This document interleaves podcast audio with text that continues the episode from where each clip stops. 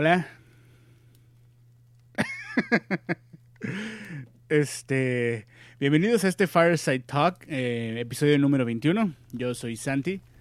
Estamos por fin, después de horas y horas y horas, con Tiki. habíamos tenido un chingo de problemas técnicos, pero al final se solucionó, todo está bien. Y pues aquí nos tienen en vivo. Este Fireside va a ser bastante especial porque ah, aunque ya teníamos todo el evento programado, ya teníamos todo el evento ah, planeado, no teníamos nada concreto para el PDF, teníamos un montón de ideas por todos lados, todo estaba regado por todos lados en el Trello. Y en dos días y como cuántas horas persona Tiki como 48 fueron dos horas de trabajo. Puta, güey, fácil. 12, horas de trabajo en dos días. 12 horas de trabajo en dos días por cada uno de nosotros. Entonces este fueron 24 horas en total que le metimos en chinga. Pero lo logramos hacer porque ya teníamos todo listo básicamente. Nomás esa el problema era como arreglar los detalles de cada cosa y bueno, antes de comenzar, sí, vamos a hacer la introducción al evento.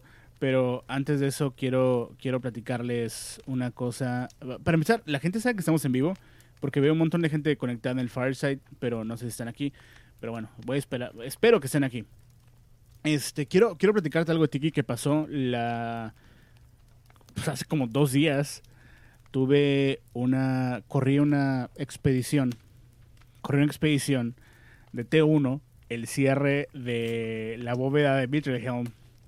Ya muchos saben qué pasó, otros no saben qué pasó realmente. Pero la expedición se veía bien chingona, güey. Tenían a Astaros, que es el Minotauro. Tienen a Rondar, que es el, Yo creo que es el único Blood Hunter que sé que no está muerto. Y tenían a, Nidia, que es este esa, esa personaje Asimar que me gusta mucho, Nidia me, gustaba, güey, porque ya valió verga. Resulta que van de camino al cierre de la bóveda de Mittelheim. Oh, el cabello, güey. Y se encuentran con una caravana que están transportando algo. Y se escucha que se está transportando algo vivo porque va gritando algo atrás de la carreta. Y Nidia se pone como que, ay, ¿qué traen ahí? ¿Quiénes son ustedes? ¿Son exploradores? ¿Qué chingados? A ver, identifíquense, muéstrenme su licencia. Y esta gente es como que, pues mira, sí te íbamos a decir, pero si te pones así, no, quítense del camino. Y luego, no, no, no, no, no, no, nadie se va a ir. Y el resto del país como que, güey, ya vámonos, morra, ya vámonos, ya vámonos, ya vámonos. Y ella no se quería ir, ¿no? Pero no se estaba poniendo difícil, nomás quería explicaciones. En el fondo del party, un güey nivel 1, con su pinche bardo sátiro, abre el hocico y dice si no nos dicen nada, los vamos a matar a todos. uy, uy, uy. Sí.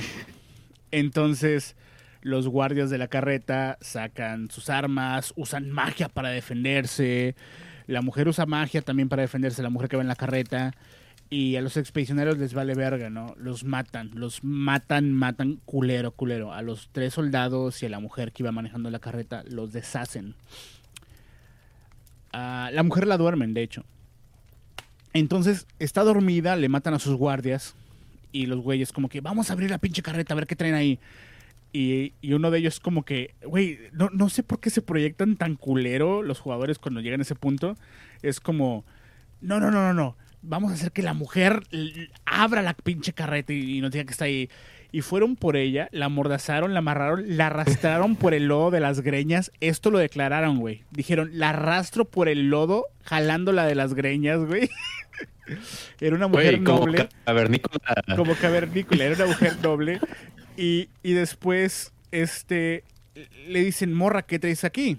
Y yo estaba narrando cómo la mujer estaba triste por toda la muerte que habían causado y, y no quería hablar. Entonces, este, como la tienen amordazada, comienzo a tirar en, eh, comienzo a, tirar por privado, ¿no? Los tiros de la morra para soltarse de las, de las cuerdas. y tiro, tiro un 20 de stealth, el primer tiro, tiro un 20 de stealth. Entonces seguí tirando mi acrobacia, mi acrobacia, mi acrobacia hasta que me solté de todo. El Blood Hunter lo tenía con su espada en, la, ca- en, la- en el cuello, en la cabeza, lo estaba cuidando mientras los demás iban a ver la carreta. Finalmente la mujer se logra soltar y usa el hechizo de Dispel para borrar todas las defensas mágicas que estaban en la caja de madera de la carreta. En ese momento, cuando ella usa Dispel, el Blood Hunter la mata a la NPC y la tapadera de la caja sale volando, güey. Con Nidia y otros dos expedicionarios a un lado. Y sale una pinche Hag casteando Lightning Bolt el primer turno, güey. El turno de, el turno de sorpresa, casteando Lightning Bolt a T1. 30 de daño, güey. Cayeron. Luego sale sale y lo primero que busca es a la mujer y les dice, ¿quién chingados mató a mi hija? No, güey. El Blood Hunter dice, yo, yo, yo la voy a distraer, yo la maté, yo la maté y se va corriendo. O sea, no sé qué esperaba el güey con irse corriendo. Lo alcanzan al pendejo con el con otro Lightning Bolt, son 100 pies, güey. Cae, cae por, por uno de vida no cayó muerto instantáneo. Y finalmente la pinche hack se echó a todos, güey. A todos. Uno por uno se los fue echando. Queda. Hubo un par de, turnos donde ni el Minotauro ni la sátira hicieron nada. Nomás estaban ahí como. Así como incómodos de la situación. Como que, güey, ¿qué hicimos? O sea, literalmente no hacían nada. Lo hubieran matado si lo hubieran atacado. Pero no hicieron nada.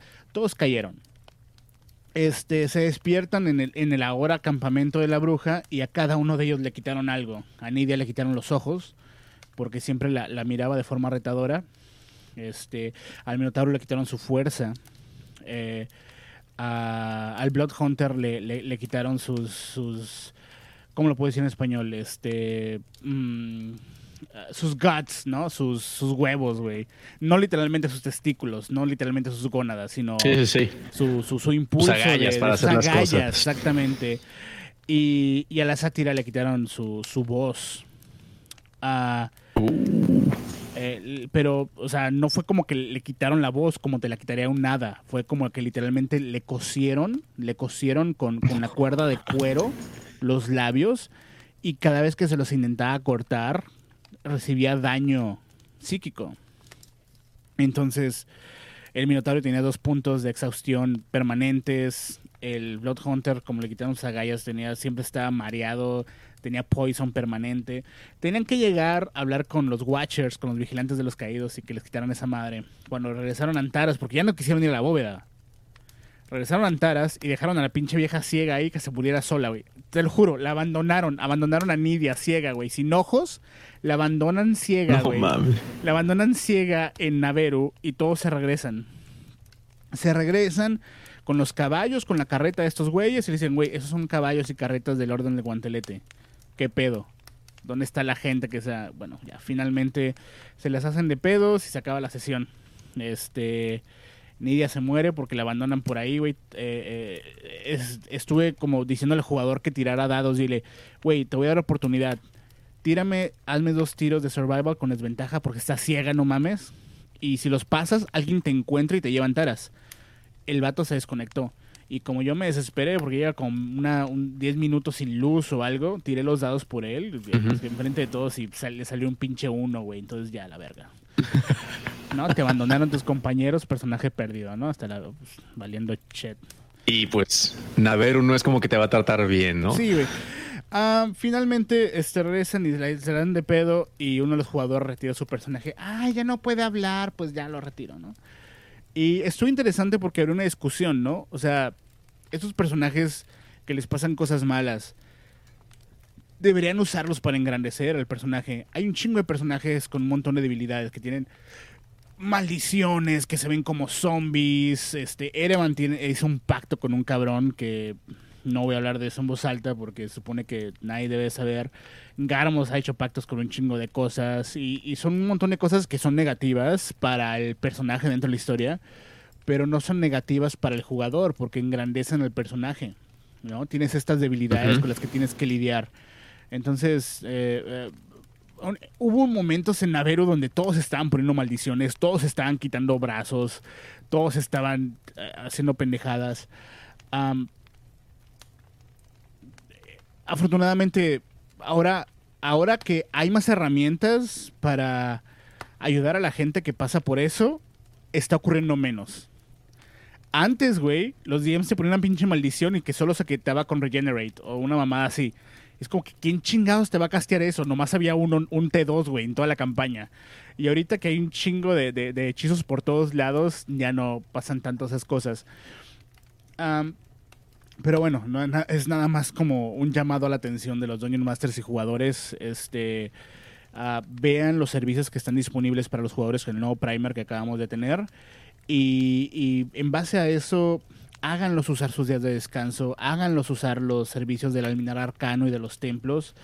Y a los jugadores les, gusta, o sea, les gusta tener esas opciones y, son para que se usen. Así que, am, sí, este, no sé, Tiki, ¿ya quieres pasar a lo bueno? Ya tenemos muchas más opciones de lo Sí. que había antes, ¿no? O sea, antes, eh, ahora tenemos los Watchers, tenemos que el templo, tenemos que Ujú. servicios del alminar, o sea, Sí, güey, antes te scrolls cortaron, que puedes conseguir. antes o te sea, cortaron una pierna y te dicen, no mames, échate limón y sóplate, ¿no? O sea, este, exacto. no había nada. Ahorita, ahorita, ahorita tienes opciones.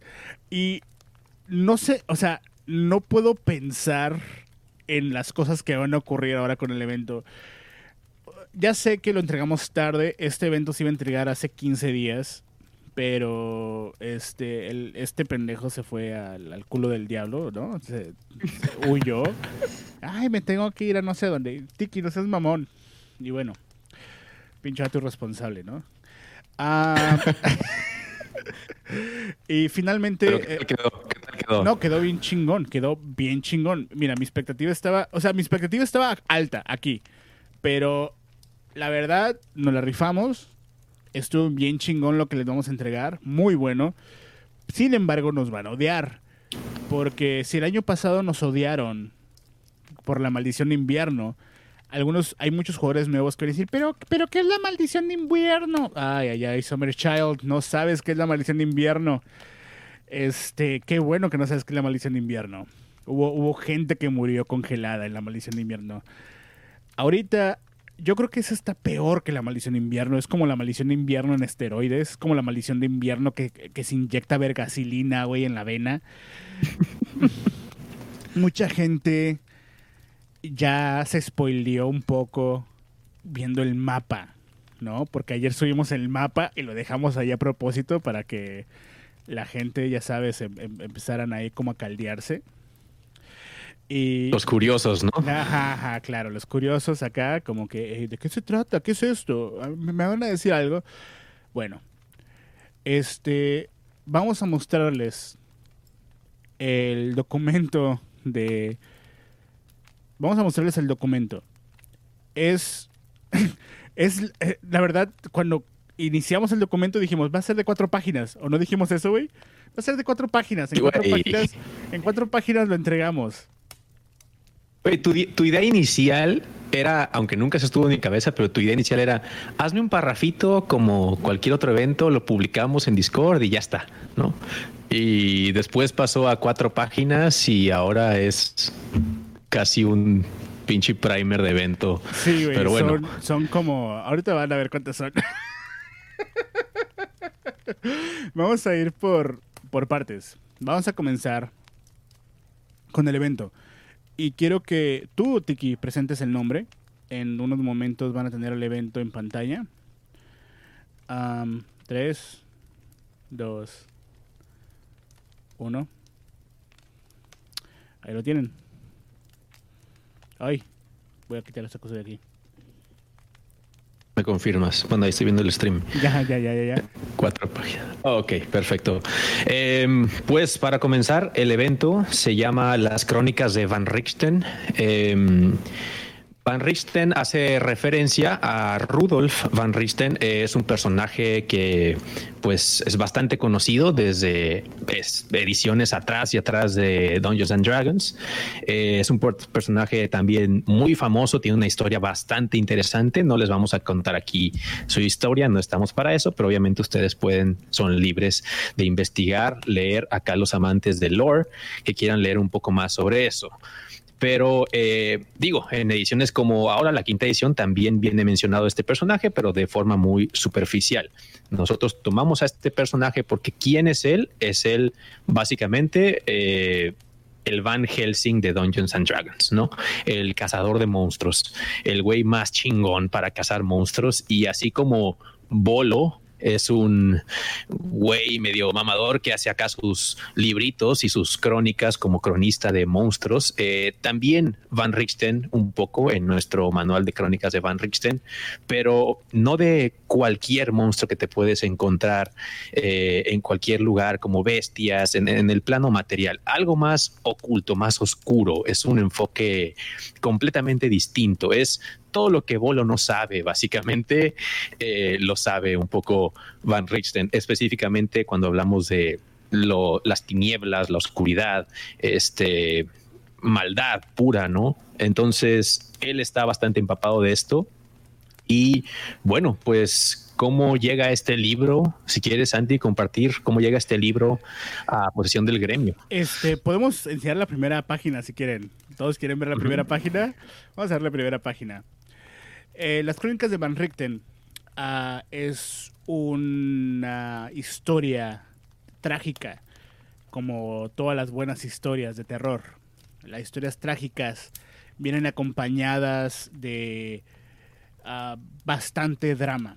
Y le llamamos crónicas de Van Richten porque llega a Naveru un diario escrito por este hombre pero los que saben de él se preguntarán, ¿cómo llegó un libro escrito por Van Richten, por Van Richten si ese cabrón vive prácticamente en otro plano?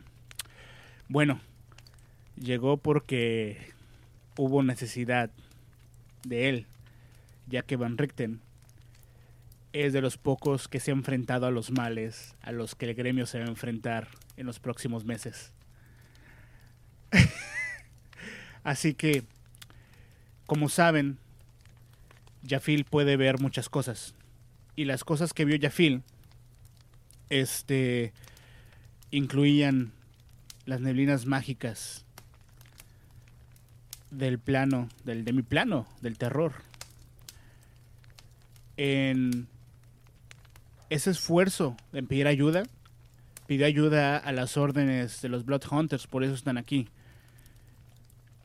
Y alguien respondió, el guardián de los tomos de Candlekeep. Si no saben qué es Candlekeep, en los Forgotten Realms, Candlekeep es un enorme castillo que es una biblioteca. Y la regla para acudir a, la biblioteca es dejar ah, conocimiento escrito que la biblioteca no tenga. Y así te van a dejar entrar. Ah, para los que saben de Naveru, Jafil por mucho tiempo trabajó con el guardián de los tomos para cultivar conocimiento en Candlekeep. Así que, como muestra de esa amistad, el guardián de los tomos envió este único libro específico que le iba a mostrar a Jafil cómo enfrentarse a estos a estas amenazas. Todo el lore está en el PDF. ¿Por qué no nos hablas de la amenaza más importante, Tiki? Que que, va a ser como el personaje más importante y que desde el inicio ya lo pueden ver en el mapa. Así es, pues tenemos, ah, tenemos todo tipo de eh, personajes conocidos como los Dark Lords. Em, sin embargo, em, hay un personaje aún más importante también para este evento, para esta historia, pero eso es un poco más de sorpresa. Sería bueno que después, eh, quizá ahorita en un momento hablamos de él, pero eh, Dark Lords, vamos a entrar un poco en el tema que es qué son los Dark Lords y qué son los Dark Powers como tal. Eh, los poderes oscuros o Dark Powers son una serie de energías básicamente que siempre están buscando como si como una brújula a, un imán eh, serie de, toda serie de orígenes de maldad en personas. Entonces, los Dark Powers, si presienten todo el tiempo en algún punto en el multiverso un ser que está por convertirse en un ser malvado completamente, eh, un asesino serial, un demente. Eh, los Dark Powers siempre van al lugar de mayor intensidad o a este foco más encendido, ¿no? De energía negativa. Entonces, eh, actualmente, de hecho, el día de ayer en Naveru, que fue justamente el Festival de la Luna, el Moon Fest, eh, dado que es justamente cuando termina eh, uno de los meses, el mes de Uctar, estamos por entrar en Nightal, el mes básicamente donde comienza el invierno, Uctal siendo el mes de la, de la podredumbre que es donde todo se pudre, todo se cae, básicamente como el otoño. Eh, justamente entre estos dos meses hay una festividad que es la Moon Fest. Eh, y en este día tan especial para Naveru, se celebra lo que como nosotros en la vida real celebramos una especie de Halloween, Día de Muertos o algo así. Es algo muy similar eh, en Naveru y varía un poco de cada raza según cada raza es lo que cada pues, cultura en sí hace ese día. Eh, sin embargo, algunos eventos han sucedido bastante importantes en este día, tal que pues han encontrado el cuerpo eh, desmembrado de un importante miembro. Em, así que en un momento más Santi les va a confirmar esto pero estos eventos no solamente han traído a la mañana siguiente em, estas noticias, sino que desde esa noche, la noche del Moonfest, hasta el momento que estamos en el primero del mes de Nightal, hay una neblina que ha ingresado a Naveru y ha cubierto al parecer Naveru en su totalidad, o hasta lo que se sabe hasta ahora es pues lo que los exploradores han logrado traer de información es todos los valles, las montañas, al menos a 20 días a la redonda, al menos que se sabe ahora, cubiertos completamente por neblina. Eh, y no solamente, como les comento, es la sorpresa de esta neblina, sino que viene la mano de este asesinato eh, bastante importante que, Santi, si nos quieres platicar de él. Mira, ayer, mejor dicho, hoy por la mañana en Antaras. Seguramente los aventureros que salieron a expedición no supieron, pero ahora que regresaron, eh, sería muy obvio. Hubo, encontraron un, una horrible escena del crimen en el templo de las cascadas de las estrellas. Encontraron el cuerpo de la sacerdotisa Licien, completamente hecha a pedazos, frente a su altar de la diosa de la luna. Más tarde van a ver el reporte y los rumores que hay en Antara sobre esto. Pero seguramente no va a ser el único asesinato de gente importante en la ciudad. Estamos incluyendo miembros del gremio. Nadie está salvo en este evento. Nadie. Piensen en eso. Por eso es que están las brumas aquí. Por eso es que los poderes oscuros llegaron aquí. Quieren presenciar esa tragedia. Se alimentan de ella. El gremio no puede dejar que eso ocurra. Pero no todo es malo, ¿no? No todo es malo. Eh, junto con la bruma, junto con la niebla, llegaron también otros viajeros de la neblina, los Vistani. Los Vistani son gente muy alegre que celebra la vida. Cada noche que sobreviven viajando entre la niebla es una noche que merece ser celebrada. Música, risas, comida picante, sexo, cantos. Hay que aprovechar, nunca se sabe cuándo va a ser tu última noche. Los Vistani son una herramienta importante para este evento, porque ellos son los únicos que saben cómo sobrevivir allá afuera en la niebla. Cuando digo allá afuera en la niebla es todo Naveru está debajo de una capa de niebla. Algunas capas son más densas que otras. Acérquense a los Vistani. Tenemos una serie de servicios que ellos ofrecen para ustedes. Pasaje seguro. Dos piezas de silver por milla. Pasaje seguro. ¿Quieren llegar de punto A a punto B de forma segura? Acérquense a las caravanas Vistani. Emplatado de armas. Mucho más barato que en Antaras. El más importante de todos, la lectura del Taroka. Muy pronto vamos a regresar en ella. Va a haber varios objetos mágicos que pueden comprar con oro. Oro. Objetos mágicos. Solo para que sepan, todos los objetos mágicos van a dejar de ser mágicos cuando se acabe el evento. Sin embargo, les van a dar una excelente ventaja durante el evento y la van a querer. O no me dan caso, salgan de expedición sin esos objetos a ver qué sucede. Armas Masterwork. En otras ediciones de DD había armas más uno, más dos, más tres que no eran mágicas. Se les consideraba Masterwork porque el nivel de artesanía era bastante alto. Los Vistani les van a vender munición más uno, dagas más uno, espadas largas más uno. No mágicas, pero sí vienen platinadas automáticamente.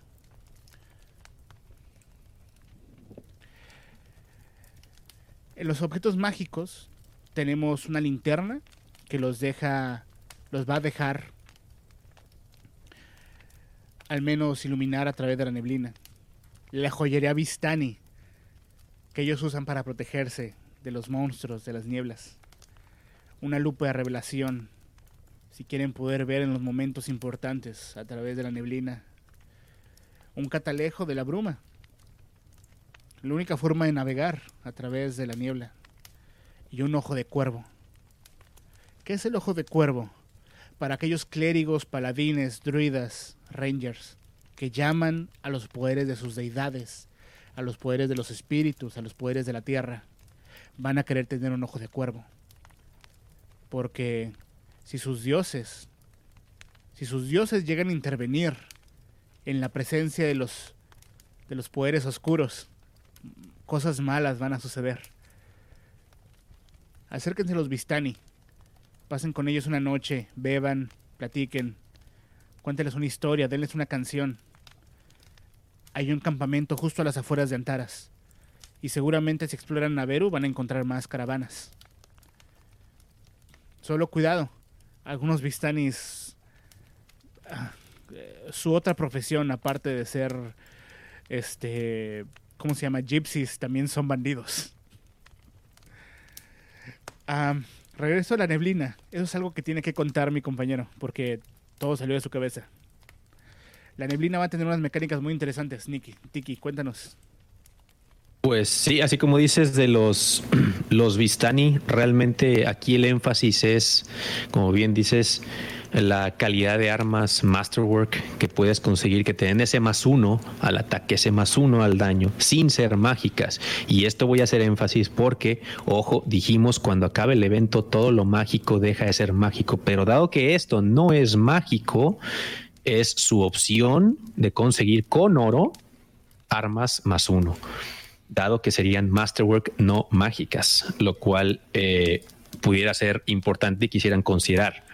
Ahora, ya hablamos un poco de los dark powers, estas energías eh, que realmente la gente a veces ni siquiera entiende, em, pero quien sabe un poco de, ellas, sin, sin lugar a dudas, es Rudolf van Richten, así como sabe de la neblina.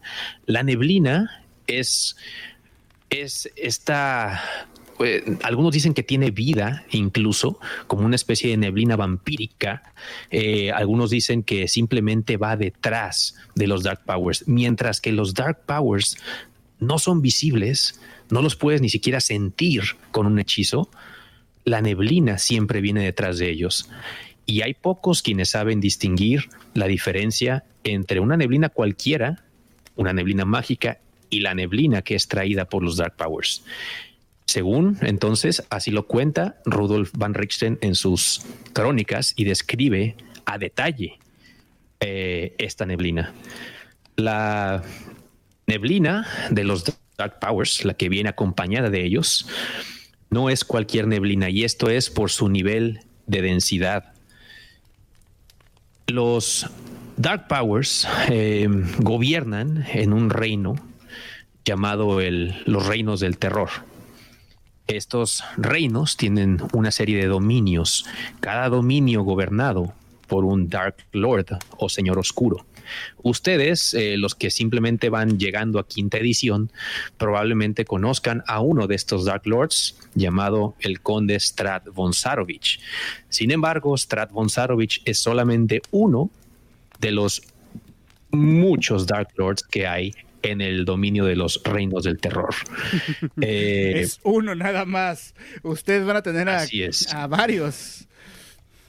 Y en este evento estamos incorporando todo el lore que hay detrás y completo en, ediciones anteriores de Dungeons, donde no solamente estamos trayendo a el conde Strat von Sarovich eh, como uno de sus dominios, claramente, y por ahí los que ya se pusieron a explorar el mapa podrán entender un poco más de esto, sino que estamos trayendo otros dominios, otros Dark Lords. ¿Por qué? Porque cuando los Dark Powers pasan de un plano a otro en búsqueda de un nuevo individuo, un nuevo aspirante a Dark Lord, siempre en búsqueda de esta maldad pura, siempre detrás de ellos viene la neblina y se filtra un poco, eh, es permeable un poco el movimiento de ellos a través de los planos, entonces han traído con ellos un poco más allá de la neblina, sino también un poco, una pizca de los dominios de algunos de los Dark Lords del reino de los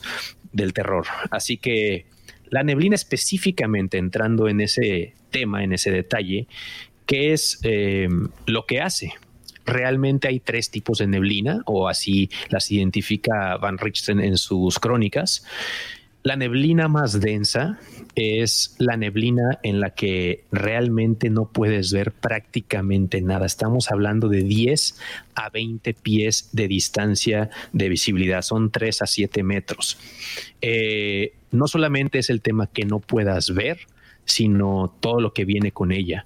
Al momento de entrar en ella, empiezas a sufrir desesperación, empiezas a sentir que tu vida no vale nada, que estás perdido para siempre y que probablemente no tiene ni siquiera, no vale la pena seguir viviendo. Eh, empiezas a tener eh, ideas de quitarte quizá la vida o de quedarte ahí sentado porque estás completamente perdido en un desierto de neblina. Así que esas ideas empiezan a entrar en tu mente conforme viajas en la neblina y así como también baja mucho la calidad del aire que puedes respirar, por lo cual moverte en la neblina más densa realmente cuesta mucho trabajo. Esto no se siente al entrar justamente, pero en un periodo un poco extendido de tiempo, y voy a ser específico, una hora después, o al menos una hora viajando en la neblina más densa, comienzas a sentir los efectos eh, básicamente de el exhaustion, ¿no? De no poder estar respirando adecuadamente. Claro que detrás de esto hay una salvación de la cual puedes tú, tal cual, salvarte y evitar esto. Eh, sin embargo, pues no todos pueden lograr esto. Ahora, esta neblina densa no, no está en todos lados. Esta neblina densa, de hecho, si cuando tengan acceso a la documentación podrán ver, y los que ya tienen acceso al mapa también, únicamente está. Podemos explicarlo de una vez, ¿no? Voy a poner el mapa. Sí, sí, sí. Esto viene explicado. Esto viene explicado en la documentación, pero igual se lo vamos a explicar aquí. Entonces, hay tres tipos de neblina. El mapa tiene eh, dos tipos de coloración, además de las líneas negras que separan las, los dominios. Cada color de un territorio es un dominio. Entonces, los hexes más le vamos a llamar más claros, es la neblina ligera. Esto es neblina ligera. En Antaras hay neblina ligera. Si se vienen por aquí, hacia el nido de Vinci, que ya se cerró, creo, aquí ya hay neblina este, regular. Y eh, cruzar al otro dominio te hace pasar a través de esta línea negra. Las líneas negras son la neblina densa.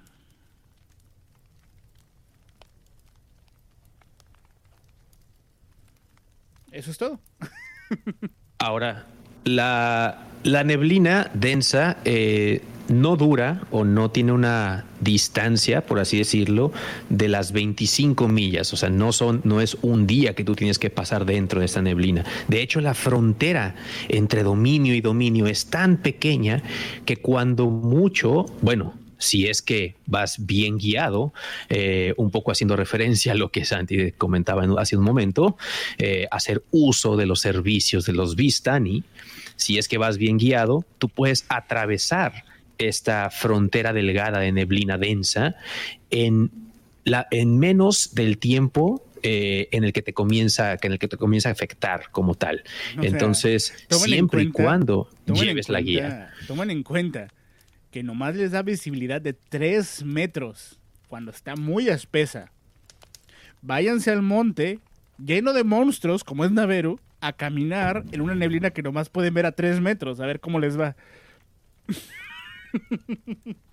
Así es, entonces realmente em, se pueden aventar, vaya, los aventureros este viaje a través de las fronteras de la neblina por su cuenta y pudiera ser que con buenas tiradas atraviesen esta frontera de neblina densa en menos de una hora, como para evitar los efectos negativos de esta neblina. Sin embargo, si se llegan a perder ahí, ahí viene el problema donde te pierdes y no encuentras norte, volteas al cielo, no te puedes guiar en la noche ni por las estrellas ni por la luna, quieres ver al horizonte y no te puedes guiar ni por un bosque a lo lejos, ni por una montaña que ya conoces, ni por una cordillera, eh, imagínate, puedes ver nada más tres metros, entonces perderte es realmente fácil.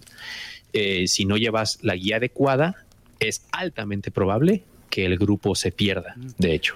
Entonces... No, hay una forma, no existe ninguna forma de ver a través de la neblina densa. Y eso es porque cada dominio es un demiplano, aislado del otro. Así es, así como funciona el de mi plano realmente de Varovia en quinta edición, que es el eh, de mi plano donde domina el Dark Lord, eh, el conde Strat von Sarovich. De igual forma, eh, habiendo otros dominios, otros de mi planos, que son gobernados por otros Dark Lords, cada uno con su propia historia tenebrosa, tétrica y bastantes cosas interesantes detrás de cada uno. Las mismas reglas aplican si es que ya las conocen. No es nada sencillo salir de cada uno de estos planos, es decir, con magia. Caminando, por supuesto, con magia prácticamente imposible. Eh, es tan difícil que a pesar de que los mismos Dark Lords tienen control absoluto sobre su plano, ni siquiera ellos pueden escapar. No, eh, todo eso está en el lore de aquí.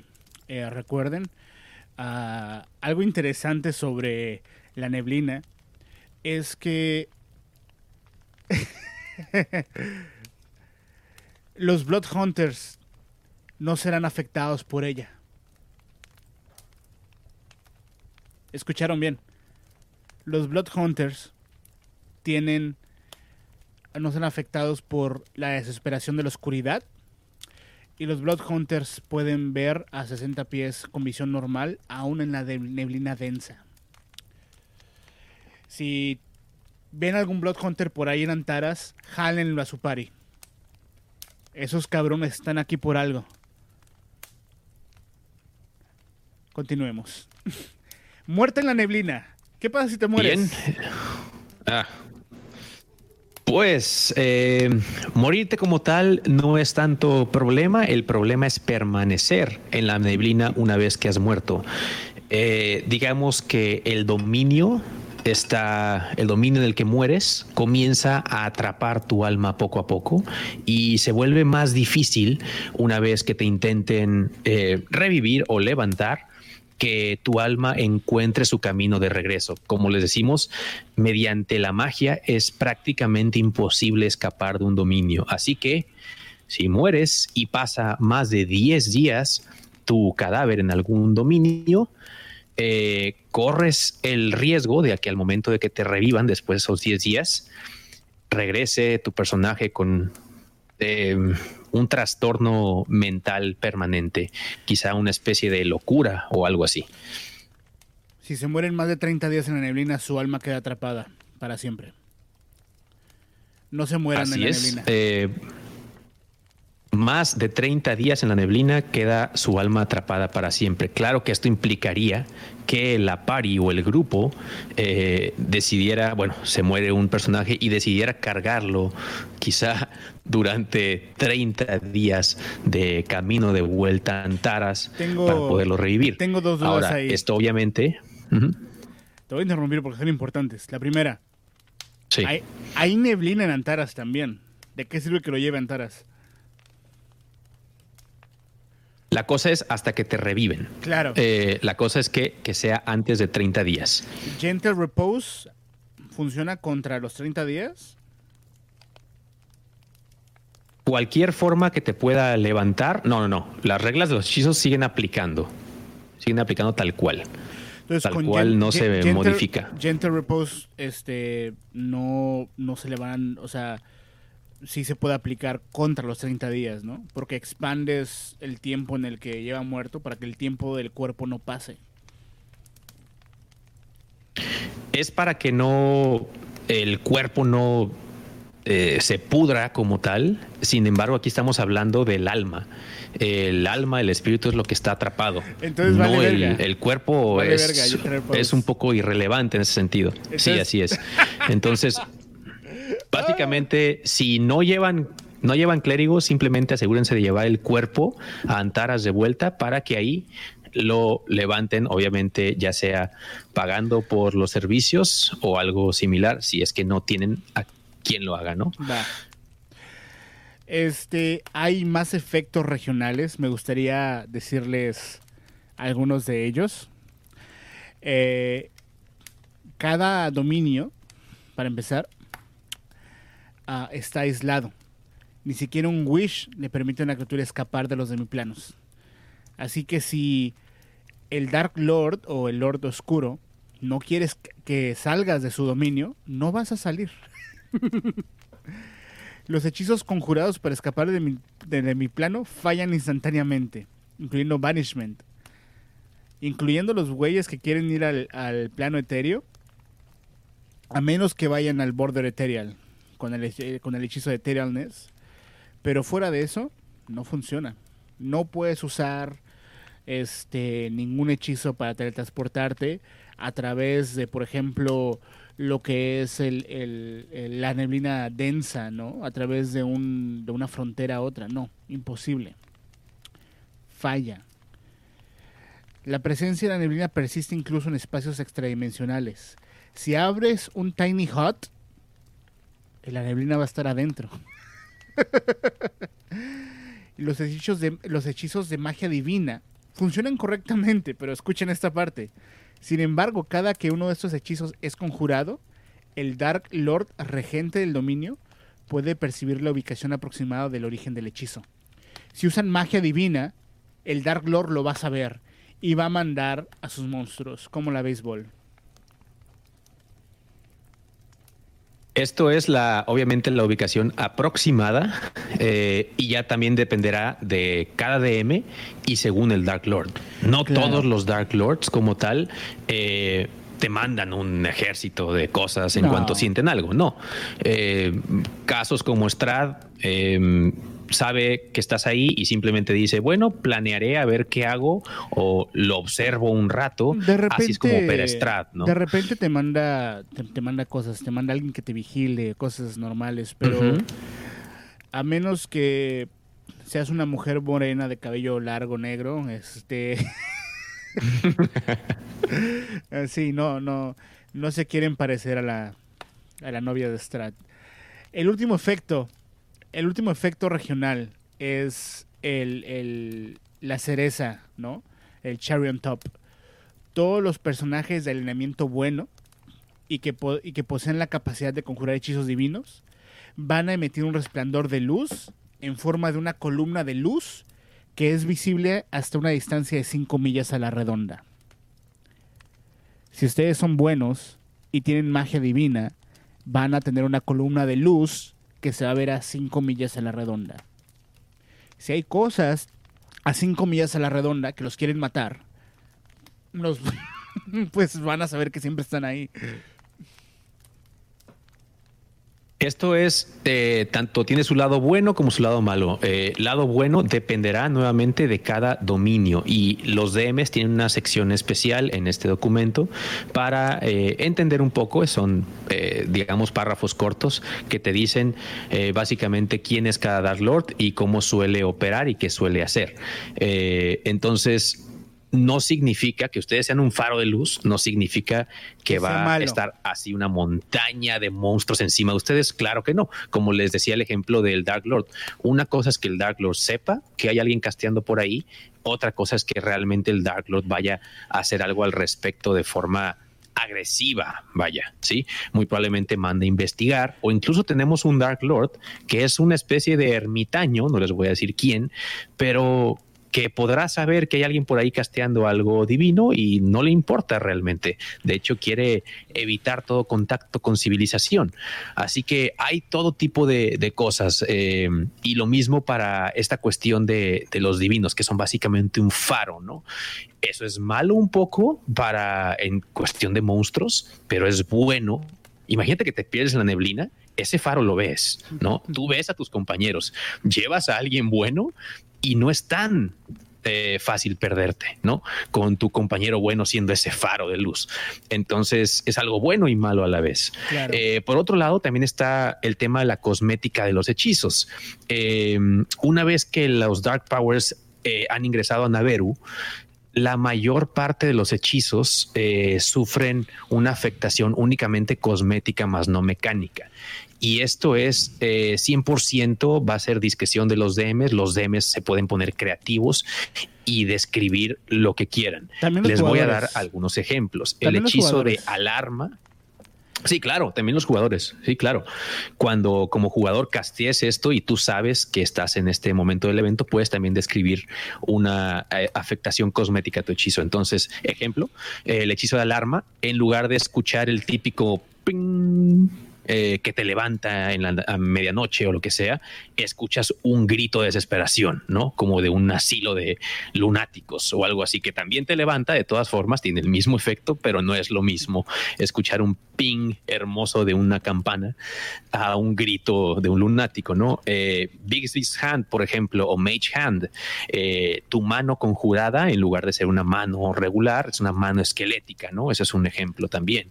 Eh, en Find Familiar o Find Steed, en lugar de traer un caballo, traes quizá algo similar eh, a un Nightmare o un caballo con partes del rostro ya desfigurado, esquelético. Eh, sin embargo, este es inmune a Turn on Dead. Únicamente recuerden, es cosmético. Eh, y bueno, y como estos vienen varios ejemplos más aquí en el, en el manual, simplemente como ideas, pero ustedes pónganse creativos y describan tanto DMs como jugadores lo que quieran. Claro. Este, de aquí en adelante ya entramos a la sección para DMs. Les vamos a, no vamos a tocar esta parte, es para DMs, la verdad. Si son jugadores, no se arruinen la campaña, porque, perdón, no se arruinen el evento, porque es un evento de misterio. No lean de aquí para adelante, no lo lean lo que, lo que hagan no lo lean. Intenten no leerlo porque se lo van a arruinar. Es mejor jugarlo. Este, más adelante eh, les damos la lista de los lores oscuros, les damos eh, información de cada uno de los lores que les presentamos en el mapa de Naveru, el tipo de monstruos y hasta referencias de, de la cultura popular para que ustedes sepan qué tipo de mood poner en cada uno de los dominios. No es muy difícil. Podríamos hablar de cada uno de los Dark Lords, pero no es necesario. Ustedes, ustedes lo van a poder leer en su tiempo, los, los Dungeon Masters. Los que sean players se van a llevar unas excelentes, excelentes sorpresas jugando esto. Lo que sí voy a decir es que tenemos una, una dinámica de encuentros en, de encuentros secretos en la en la neblina cada cinco días hay un tiro y si sale de 15 para abajo, este puede haber un encuentro con algo. Así que eh, vean eh, los, los, dominios por donde van a pasar sus paris. Preparen un par de encuentros que sean fáciles de subir o bajar de, nivel de dificultad.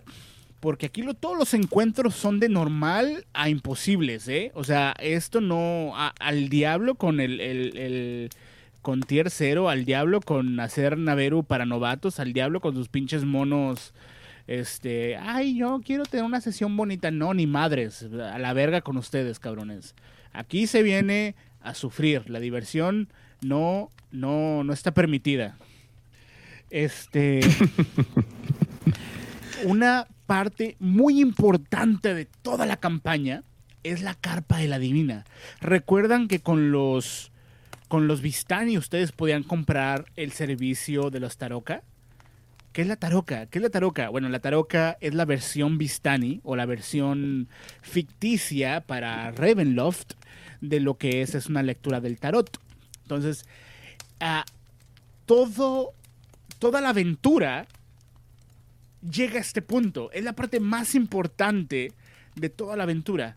Porque los Vistani los van a ayudar a ustedes a resolver el misterio que está sucediendo con una lectura de la taroka. Entonces, cada sesión que jueguen de aquí en adelante, si ustedes quieren ayudar a vencer este mal, vayan con la divina Vistani y que les dé una, lectura de Taroka.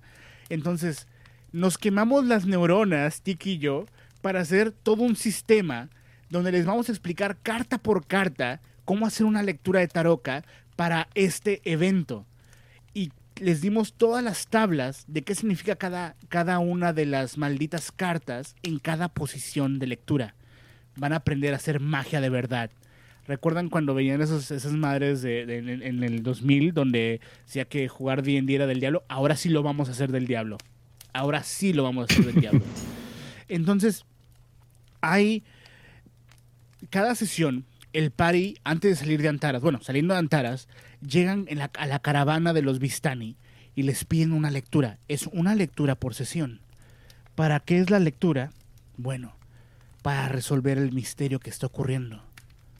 Los Vistani o la Divina los van a llevar a resolver qué chingados está sucediendo. ¿Por qué está muriendo tanta gente? Tienen que ustedes salir de Antaras hacer sus expediciones normalmente y luego regresar consiguiendo la pista que los Vistani los van a enviar a buscar. Todo esto se va a resolver cuando jueguen en su siguiente sesión. Si sus DMs leen este documento, van a saber de qué estamos hablando. Pero, por ejemplo, Tiki preparó una lectura del Taroka. Cuando quieras, Tiki. Ok, entonces antes de entrar ahí, nada más un mensaje último antes de empezar con esto para todos los players. Eh, si alguien está un poco perdido, digo, creo que lo, todo lo demás de los efectos mecánicas, etcétera, Vistan y la neblina, los dark powers, los dominios, el mapa, ya quedó claro para todos. Eh, sin embargo, si alguien está un poco perdido, estamos dándole mucho énfasis en este evento también con los cambios que ha habido en un poco en la campaña eh, en los últimos días, básicamente, o más bien meses, hasta podría decir. Recuerdan que incluimos el canal de Lore Chat, donde ya hay bastantes de ustedes que se están integrando ahí, eh, están generando información para que otros DMs y otros jugadores la incluyan en sus sesiones y se empiece a generar este como lore eh, común, ¿no? Entonces, con el fin un poco de crear una historia detrás de la historia, ¿no? La típica de soy el jefe del malo que ya mataste, ¿no? Siempre hay algo arriba, hay algo más. Entonces, con el fin de que no sea simplemente su expedición a la que van a ir y se van a divertir y van a descubrir todo y a desenmarañar todo lo que esa expedición tiene para ofrecerles, tenemos la historia detrás de la historia, que va a englobar o atraparlos a, todos los aventureros, no solamente a una pari, ¿sí? A todo el gremio. Entonces, estos eventos que estamos describiendo, esta neblina, estos dark powers, están aquí por algo. Van Richten mandó su libro por algo el asesinato, el desmembramiento de la clériga no es por nada. Están todos los del gremio con la misión de descubrir qué fregados está pasando, quién es el responsable y qué planea. Así que todos los aventureros del gremio, ahora sí, todos, eh, tienen esta oportunidad cada sesión de encontrar una pista que los ayude a averiguar todo esto, todo este misterio, qué está pasando en Antaras, de dónde vienen los asesinatos, cuál es el plan, qué hay detrás de todo esto, ¿sale? Entonces, esta única pista la pueden conseguir solamente si reciben el servicio de lectura de cartas, porque esta lectura de cartas los va a llevar a encontrar esa pista. Sin la, sin la lectura prácticamente encontrar la pista sería imposible, sería su expedición normal y realmente como pari ustedes pueden decidir, ¿saben qué? Somos la pari, no sé qué, no nos queremos involucrar en esto de, tenemos una misión que el gremio nos manda no sé dónde, no nos queremos involucrar en esto de los asesinatos de Antaras. Está bien, no pasa absolutamente nada, pero si una pari quiere involucrarse, eh, adelante, harían dos cosas eh, al mismo tiempo. Eh, estarían haciendo su expedición normal y se encontrando esta pista para ayudar a todo el gremio en conjunto básicamente salvemos Antaras juntos, ¿no? Entonces, solamente, este es un objetivo que solamente se va a poder lograr con la ayuda de todos. Eh, se necesitan cierta cantidad de pistas, no vamos a revelar todavía la cantidad, pero cierta cantidad de pistas eh, recolectadas entre todos para que ciertos eventos sucedan de una manera. De lo contrario, las cosas se desencadenan de otra forma. Y hay consecuencias, como la última vez que no chingada madre este resolvieron lo de invierno se quedó como cuatro meses no no queremos eso gente. No queremos neblina por cuatro meses. Vayan con los Vistani. Ahora para los Dungeon Masters hay dos formas de hacer la lectura porque la lectura los hacen los Dungeon Masters. Para eso les hemos entregado aquí un link no para que ustedes puedan descargar la, la, baraja entera y la pueden utilizar en Roll20, la pueden este, usar en Foundry, la pueden usar como ahorita lo va a hacer eh, Tiki. Este, pero bueno, le entregamos toda la baraja. Y si no, pueden usar una baraja normal. Hay forma de utilizar una baraja normal y cambian las cambian las, las letras, las letras, las las cartas, ¿no? Ah, en ese momento, Tiki va a hacer una lectura. Eh, digamos que si fuera una sesión, él hizo una lectura antes de hacer la sesión y le dio el sentido a cada una de las cartas antes de la sesión. Pero también, si ustedes son otro tipo de, de Dungeon Masters que les gusta improvisar, pueden hacer la lectura de cartas en el momento y en el momento improvisarla, si son buenos. Para eso tienen que leer toda la lista de, de, qué significa cada carta y qué significa cada carta en cada una de las posiciones diferentes. Por eso se, se, se puede hacer mejor o se puede entrelazar mejor con la sesión si uno la prepara. Ahora, este, Tiki, cuando tú quieras. Ok, perfecto. Entonces, bueno, ya mencionó por ahí Santi la opción para los DMs, las dos opciones perfectamente viables. Improvisación 100%, no pasa absolutamente nada. A fin de cuentas, no es algo que se tengan que acordar para futuras sesiones. Esta lectura, dado que es para conseguir la pista en esa sesión, es algo que únicamente se tiene que acordar el DM, aunque haya improvisado, se tiene que acordar únicamente durante esa sesión. Entonces, no es muy complicado.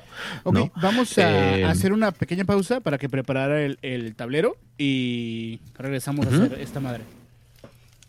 Perfecto. A ver, este quieres poner. Soy el representante legal de Naveru Tax Force en Codex Arcana. El gremio de aventureros me ha pedido recordarles que esta entidad no se hace responsable por cualquier siniestro, incluyendo decesos, que pueden ser ocasionados por los contratistas, es decir, aventureros novatos, durante las expediciones financiadas por el gremio. No obstante, también me pidieron recordarles que cualquier ingreso no devengado por causa de pérdida de la vida, transportación no consentida a otro plano o petrificación por rayo ocular será entregado a los dependientes del contratista, como está estipulado en el artículo 5, sección 21 de su contrato.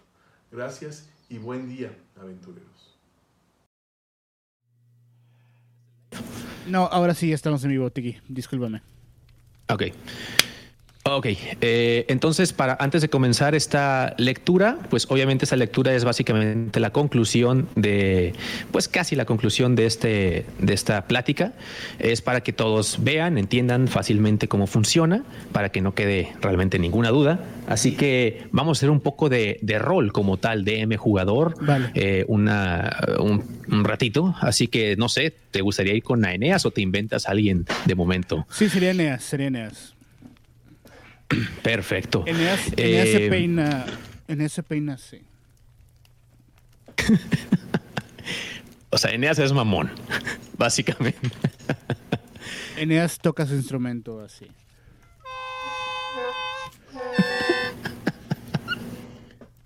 Güey, dime que no eres bardo, por favor. Va. Entonces llego yo. Bueno, no, no sé, tú, tú, eres el DM, tú, tú pon. No, no, ahí voy. Ok. Eneas, em, abres la puerta de la sala del gremio e inmediatamente notas esta eh, increíble cantidad de neblina. Para ti es mucha neblina, nunca habías visto tanto en Antaras. Eh, las calles están calladas por completo, se escucha muy poco movimiento y escuchas por ahí una carreta nada más con eh, ligera con un caballo, una mula, no sabes qué pasar de pronto entra en tu línea de visión eh, a través de la neblina y simplemente un hombre no encapuchado, pero sí con un sombrero todo vestido de negro cruza y ni siquiera te saluda Eh, tú en este ambiente que ya conoces, ha estado invadiendo Antaras durante varios días, caminas lentamente hacia las afueras de la ciudad, sientes frío eh, mientras vas caminando y avanzando, eh, entra en tu línea de visión por la, una de las calles de Antaras una señora que está simplemente eh, con su vestido maltratado, lleno de lodo en, las, en la base, y está simplemente con la frente pegada a, uno, a un muro de un edificio. Eh, y en completo silencio, tú simplemente pasas eh, desapercibido para ella y decides no preguntar nada. Últimamente has visto este tipo de comportamientos extraños incluso dentro de Antaras. Continúas avanzando y escuchas por a lo lejos, sabes que es en dirección a la puerta, un pequeño grito en común, ¡Abre ya! Y escuchas la puerta que se abre.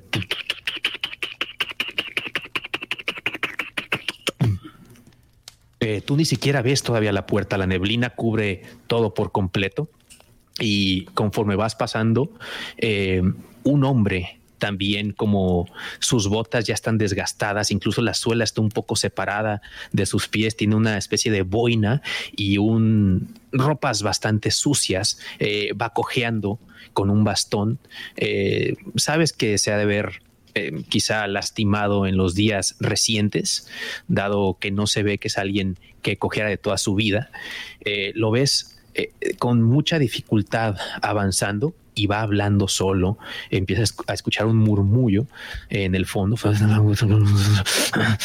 Mientras, mientras tú te acercas a él, él voltea contigo y te dice, te dije, te dije que no. Y continúa avanzando lentamente hasta que se pierde en la neblina. Eh, tú continúas avanzando, sientes este frío que se intensifica. Ahí eh, aparece a ti, eh, frente de ti, la puerta de Antaras, ya abierta, y ves a dos guardias en la parte de arriba. Cada uno de los guardias tiene una especie de eh, linterna que está iluminando en tu dirección y otro en la otra dirección. Es una luz como ligeramente morada que atraviesa por toda la neblina. Te quedas viendo ahí un rato, eh, no habías visto estas luces antes y continúas avanzando. Atraviesas la puerta de Antaras y notas que el camino se va haciendo un poco más sencillo. No hay este ligero empedrado que había dentro de la ciudad. Empiezas a pisar por lodo, sientes humedad en el ambiente, eh, no solamente es esta neblina, como que hasta se siente cuando respiras, ligera dificultad para respirar, casi como cuando entras a un sauna. Y esta misma humedad se traspasa un poco al suelo y el suelo está húmedo. No se ha generado moho todavía, pero escuchas tus propias pisadas mientras vas avanzando. Eh, escuchas a lo lejos, pero no ves nada. Voces quizá de los granjeros de las afueras de Antaras. Eh, tú caminas durante un rato, probablemente menos de, de, una hora, quizá 40 minutos, hasta que empiezas a escuchar una música. es probablemente un laúd. Tú eres un bardo, así que sabes, este es un laúd de nueve cuerdas, no cualquiera lo toca. Así que es bastante hermoso lo que escuchas a lo lejos y sabes que has llegado al lugar que buscabas. Definitivamente el campamento de Vistani del que te hablaron, pues al menos no lo has visto, pero suena al menos como lo describieron. Conforme te vas acercando, eh, puedes vislumbrar una serie de carretas, eh, todas puestas en, en un, digamos, acomodo eh, circular, todas eh, apuntando hacia un punto concéntrico que es una enorme como fogata, no está encendida en este caso porque es de día y día lo digo entre comillas porque el día desde que ha llegado la neblina es algo eh, relativo en cuanto a la cantidad de luz que, se obtiene, mientras que los Vistani has escuchado que dicen que no había habido luz antes o no habían visto tal luz o tal día tan, tan iluminado, para ti estos son de los días más oscuros que ha tenido Antaras. Así que, pues finalmente llegas al campamento de Vistani y escuchas eh, un saludo. Giorgio, adelante. Ya, ya, ya nos han avisado de ti que preparamos todo. Mira, está allá al fondo, ¿ves? Así que son solamente dos platas si quieres pasar con ella, tú sabes. Se los Anda, Giorgio, dos platas. ¿Te los pago a ellos te los pago a ti? Ah, no, no, no, ella tiene su propio precio, pero para, para poder pasar por aquí, dos platas, Giorgio, por favor. No me parece justo, pero ¿quién soy yo para negarle dos monedas, buen hombre? Anda, un tío bien parecido como tú no tiene nada. Venga, yo sé que sí. Le voy a dar las dos monedas. Eh, ok, le das dos monedas y te dice, listo, listo, listo, te acompañan para allá. ¿Termina? Acompáñalo, por favor. Es Anea, ¿es verdad? Sí, es cierto. Ah, nos han informado bien. Fermina, rápido, rápido. Que este eh, elegante señor no tiene, no tiene tiempo que perder. Así que, rápido, que pase con la divina. Eh, notas que se acerca contigo una mujer con como todos los Vistani, con vestimentas bastante ligeras, eh, pantalones de algodón, nada, nada apretado, nada que diga este vivo las tradiciones y soy conservador, de hecho todo lo contrario, collares como de perlas, que sabes que no son perlas, pero parecen, de colores, eh, un peinado medio despeinado con eh, una especie de diadema encima, se ve que la diadema seguramente se la encontró por ahí en un camino tirada y ni siquiera está en buen estado, pero es lo que usa para peinarse. Y Fermina te saluda. Hola, guapo, acompáñame. Son, algo, son solamente algunos pasos. Es rápido. Eh, ¿Te gusta la música de la UD? Me encanta. Sí, pero no vi Me quién dijeron que tocando. tú también tocabas. Ah, tenemos un prodigio por aquí. No es mi fuerte. Lo intento, pero no es mi fuerte. Un caballero reconoce sus talentos. La música no es el mío. Aquí dentro hemos llegado. Rápido. Ah, pero me han dicho que sí, que es lo tuyo. Me encantaría que un día tocaras para nosotros. Le toco lo que quiera, bella dama, pero en otro momento. Se ríe. Señora Eneas, pero por favor, usted viene a otra cosa. Después podemos hablar eh, de nuestros temas pendientes. Adelante. Es un señor muy ocupado. Entro al lugar a ver qué hay.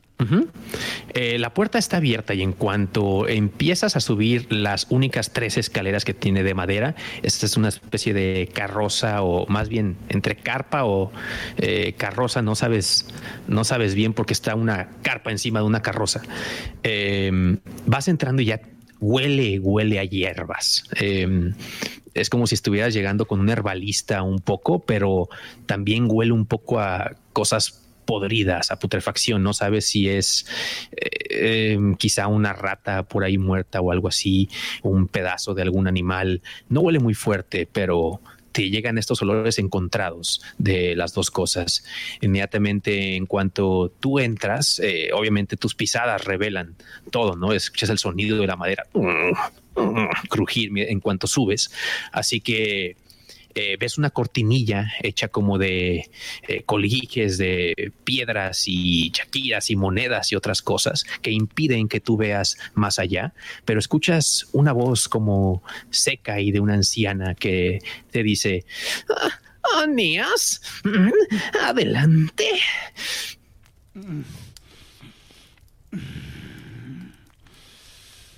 Agarro, agarro valor y entro. Mueves la cortinilla, suenan todas estas como eh, esta cortina como de perlitas y demás y baratijas.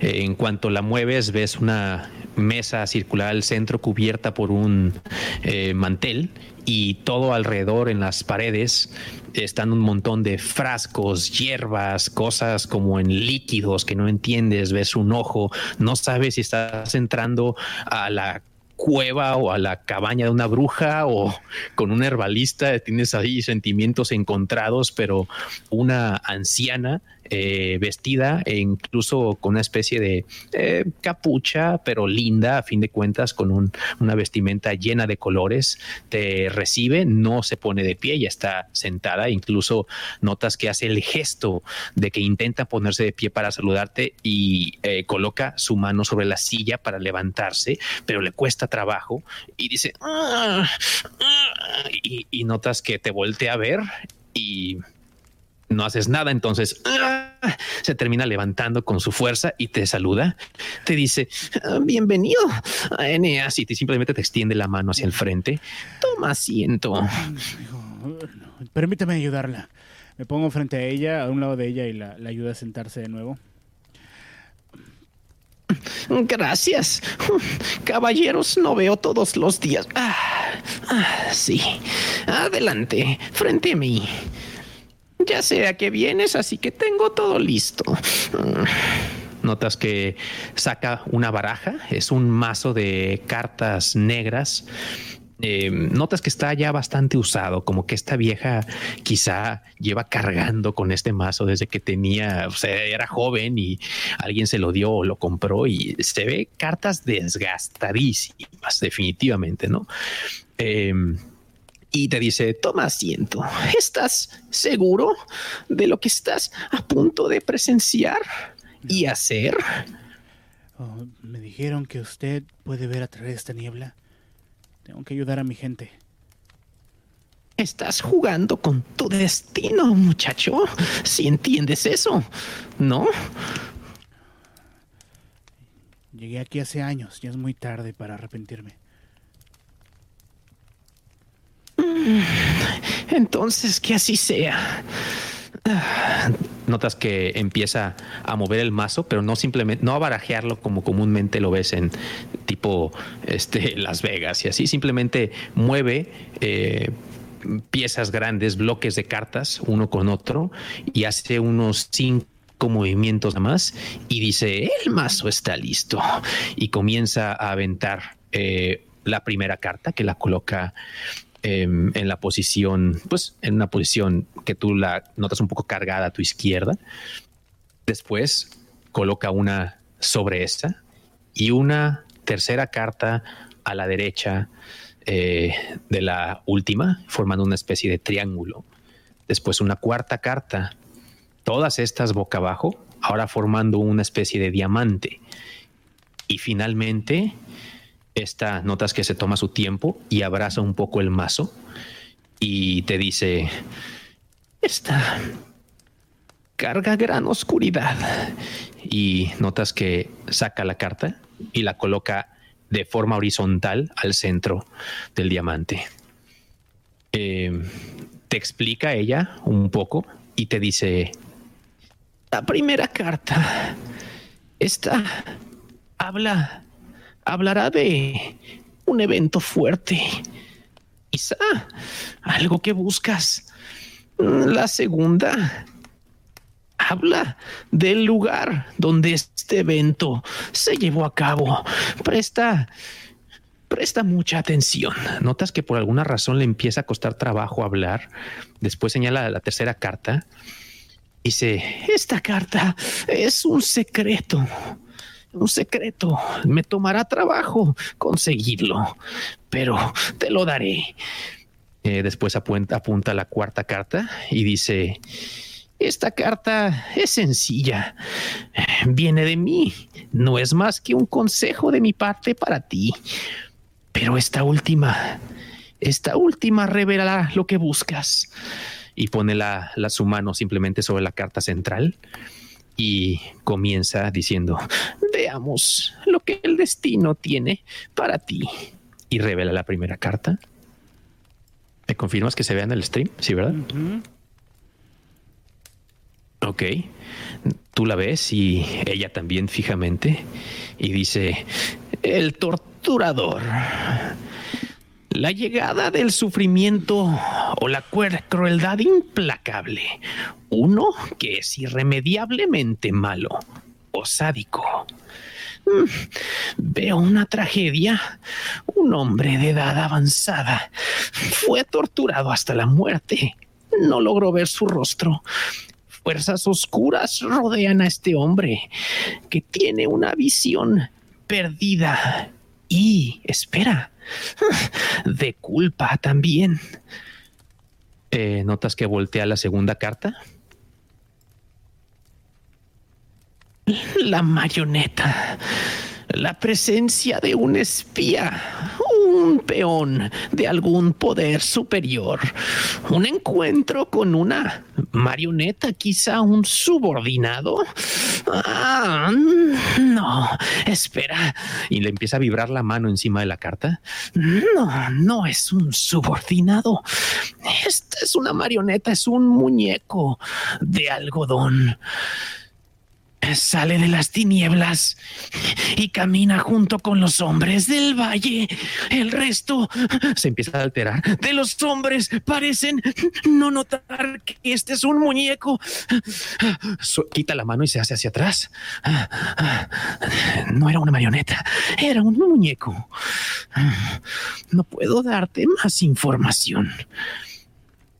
Voltea a la siguiente y te dice el encapuchado, odio, intolerancia, la xenofobia, una presencia misteriosa. Un hombre encapuchado veo, imposibilitado visualmente, pero no por lo que lleva en la cabeza, no por su capucha, sino que se niega a ver la verdad la trágica verdad y hacerle frente. Tiene miedo, miedo a la muerte, miedo a ser rechazado. Veo, veo, se tranquiliza, un hermoso valle lleno de animales, una terrible tragedia para los espíritus del bosque. Este hombre solo mira a través de las ramas mientras ve la tragedia suceder sin hacer nada para salvar al valle que tanto protege. Revela la cuarta carta. Ah, sí, el cuervo. Mm, no hay mucho que decir de esto. Simplemente ve eh, con cualquiera de mis hermanos allá abajo. Tendrán algo para ti. Deberá ser algo relacionado con un cuervo, una parte quizá de un cuervo que te ayudará a encontrar lo que buscas. Y finalmente coloca su mano sobre la última carta un momento y notas que esta vez la carta comienza a levantarse por sí sola, flota en el aire y por sí sola se voltea y cae nuevamente, eh, como que recobra gravedad y cae a la mesa eh, con el tapete. Dice, mm, claro, debí suponerlo. El druida, la persona, el cadáver ahora que busca, su alma está perdida en el valle. Un hombre indefenso y temeroso, amante y protector de la naturaleza, pero con poca fuerza de voluntad para hacer lo que debía haber hecho, proteger a su valle. Un druida del bosque, el clan sirvientes de la luna. Notas que se empieza a tranquilizar mientras retira su mano y le vibra. Te dice, ¿y bien? Tienes lo que buscas, supongo. Tengo. Tengo muchas más preguntas que las que tenía antes de llegar aquí. El destino ha hablado, muchacho. Dime, ¿cuáles son tus dudas? Este hombre apunta hacia la carta en, del centro. Ese hombre, su alma vaga en el bosque. Su cuerpo, su cuerpo se pudre en las ramas, en el pantano. Lo que antes era un valle ya no lo es. Ahora un pantano. Entiendo. Es él a quien busco. no me dijo cuánto iba a ser por, por esto. Sacó mi monedero. Ok. Eh, ok, no me sé el, todavía el primer de memoria. ¿Cuánto, ¿Cuánto era? No pusimos precio. Ah, ah, cierto, es tu donación. Cierto, cierto, el precio es donación. Eh, te dice, mm, este servicio, vaya que me costó trabajo. Sugeriría quizá eh, ocho piezas de oro, pero realmente eh, lo que tú gustes darme. ¿Ocho Sabe que mantengo un orfanato, ¿verdad? Solo, solo una sugerencia, muchacho. Espero que quizá me puedas dar más, pero por eso no me gusta eh, aventarme hacia el futuro. Yo permanezco en el presente. Te sugiero ocho, quizá venga un poco más de tu grandioso corazón. Mm. Digo, le voy a dar tres por el servicio dos por levantarse cuando llegué y otros tres por referirse a mi corazón como algo, algo glorioso. Pongo las ocho monedas en la ah. mesa. Ok. Notas que no las toma, pero cubre con el mantel de la misma mesa, cubre ahora todas las cartas y las monedas. Y te dice, muchas gracias. Y ahora ah, vuelve a poner su mano en la silla y se levanta. Creo que hemos concluido. ¿Alguna duda? Sí. Creo que encontraré mis respuestas en el camino. Muchas gracias, madame. Mm, no hay de qué. Cuando gustes, aquí estoy para ti y para tus seres queridos. Siempre para ayudar. Ok pues eso fue la lectura. Este, yo como jugador entiendo que a este druida valió verga, no protegió su territorio, lo madrearon. Exacto. Los mataron y andas por ahí su pinche este alma valiendo en pena y de alguna forma este ese token de cuervo que me van a dar, ¿no? Si hubiéramos continuado con esta escena, me hubiera ayudado a encontrarla. Entonces, es el tipo de cosas que tiene que hacer el, el, DM. Y a lo mejor esta lectura tiene que ver con el punto a donde voy a ir. A lo mejor no. Entonces... Así es.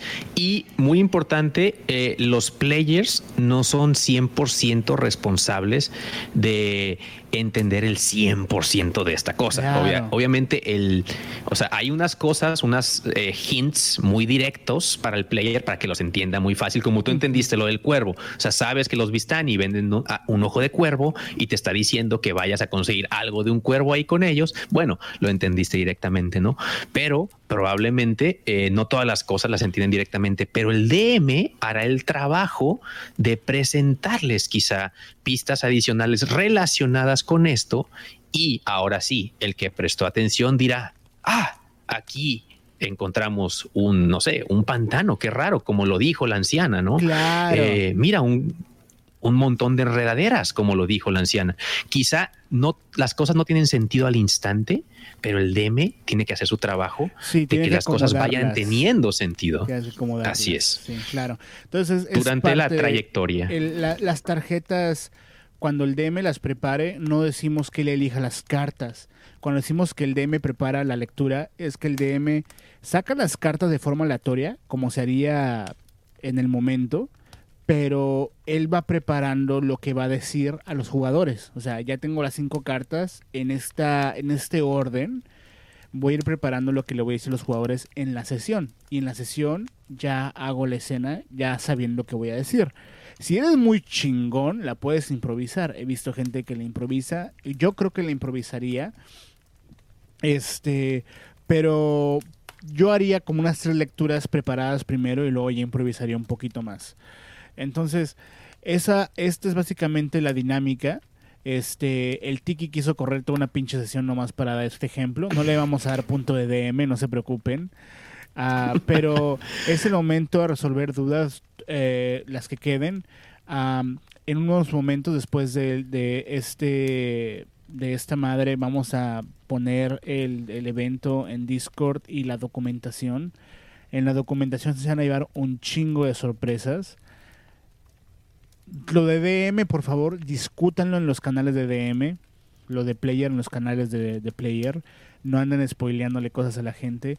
Este es, una, este es un evento muy importante sobre misterio y pues hay que mantenerlo misterioso. Así es. Y bueno, el, lo que cada carta simboliza sí es algo que los players saben. Entonces, cuando ustedes lean la, la documentación y todo esto, bueno, sabrán tal cual lo que simboliza cada una de las cartas y en qué orden. Entonces, el player, por ejemplo, sabría que la primera carta simboliza, como aquí lo, lo comenté, eh, cómo murió la víctima. No, No, no bueno, deben murió saberlo. por Eso está en la sección de DMs. Ah, perdón.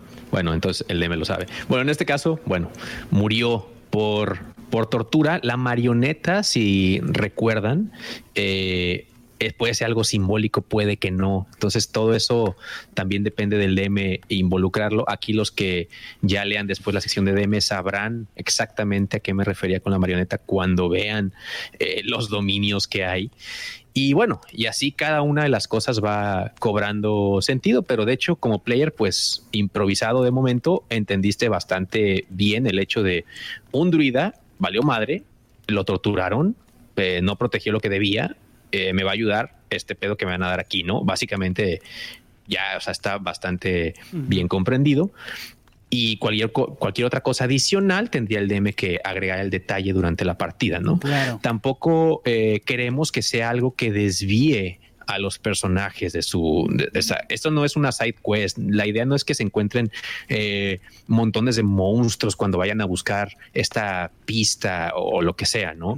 Realmente es si se dan cuenta o perciben los detalles de, de lo que la divina les dijo, simplemente se desvían muy poco en el camino o muy poco por este otro camino o ven esta piedra que la divina les describió, la tocan y se abre o era una ilusión y pueden meter la mano, cosas así tan sencillas como y ahí inmediatamente consiguen la pista, ¿no? O sea, no es nada que desvíe el punto de interés ni su historia. Sí, básicamente esto es una herramienta para que los jugadores se, se ponga más interesante, puedan contar una historia dentro de una historia. La historia principal sigue siendo el punto de interés, pero eh, esta, esta pequeña historia que armaron con las cartas la pueden contar en el camino, la pueden contar en el punto de interés, la pueden contar de regreso en Antaras, o sea, no se sabe dónde va a estar lo que necesitan buscar, pero siempre necesitan buscar esos trinkets. Y con eso, este, a menos que quieras agregar algo más, acá, acabamos este Fireside Talk.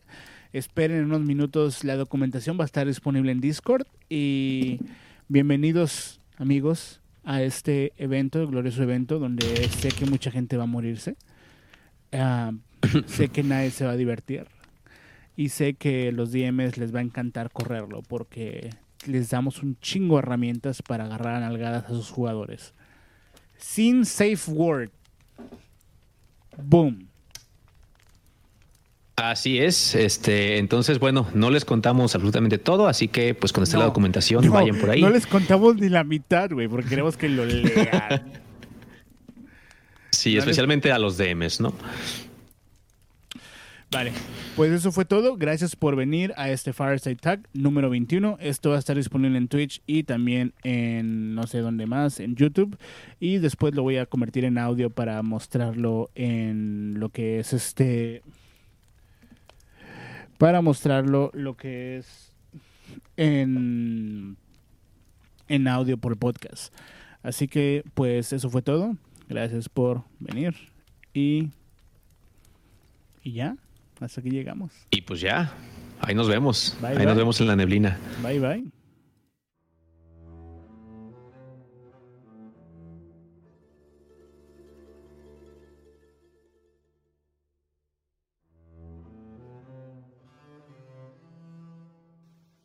Hello, hello, adventurers. It is I, your trusted adventure counselor and guide from the Adventurer's Guide. Tony Cole is my name, Yappy's humble servant. Many adventurers have come to never return to Antaras with such heavy personnel rotation. The guide needs you to stock up and be the next glorious adventurer. The Sotileru de Nabero is waiting for you to be the one to solve it. Don't be afraid of the dangers, dragon's breath, and eternal winters are nothing compared to the glorious that await whoever solves the mystery of the Sotileo. Don't forget what you have learned from the many adventurer logs and tales related in the traveling. Climbers kits are essential.